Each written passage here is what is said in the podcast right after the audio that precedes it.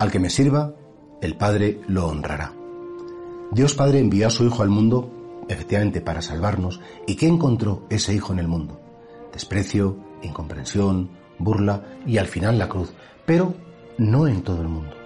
Hay una pequeña parcela de la humanidad que conoció a Jesucristo, mínima, pues María, los apóstoles, las santas mujeres, y bueno, entendieron la grandeza que había dentro de Jesucristo, o tal vez más que entendieron, intuyeron y se pusieron al servicio de Jesucristo.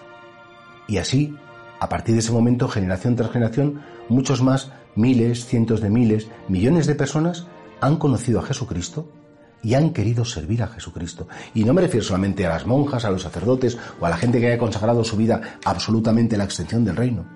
Padres de familia, mujeres solteras, viudos, personas separadas, solas, han conocido el amor de Dios y han decidido servir y honrar a Jesucristo. Y entonces, claro, evidentemente el Padre del Cielo, nuestro Padre Celestial, pues a esas personas, queriéndonos a todos igual y mucho, las quiere de un modo especial. Vosotros sois los amigos de mi Hijo. Vosotros sois los que le habéis defendido, vosotros sois los que le habéis escuchado, los que habéis asistido cada domingo a la Eucaristía, aunque los curas efectivamente pues éramos muy pesaditos y os dábamos mucho la lata, y qué bonito es como algún día Dios, yo sé que nos dará las gracias. Gracias por acoger a mi hijo en tu pecho cada vez que comulgabas. Gracias por venir a visitar a mi hijo en el sagrario que estaba solo y, prisionero de amor. Gracias por defender a mi iglesia. Gracias por transmitir la fe. Señor, por supuesto que nos honrará en el sentido que honrará a las personas que hemos querido, mejor o peor, con nuestros defectos, con nuestras chinchorrerías, con nuestras manías.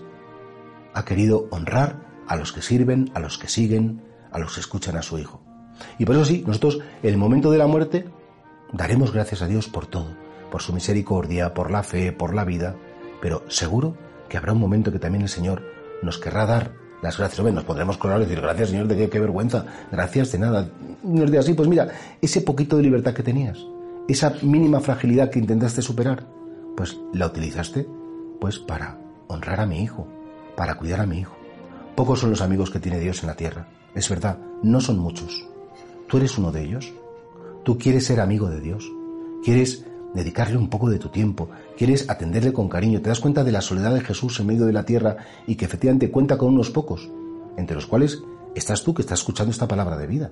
Y que a lo mejor dices, Señor, mira, no sé si, si, si entiendes o intuyes la grandeza que hay en mí, pero mi Padre del cielo, cada cosa que hagas conmigo, cada oración que me dirijas, cada cosa que hagas por mí, mi Padre te honrará y recibirás multiplicado por todo lo poquito que entregaste de bueno y que diste en esta vida.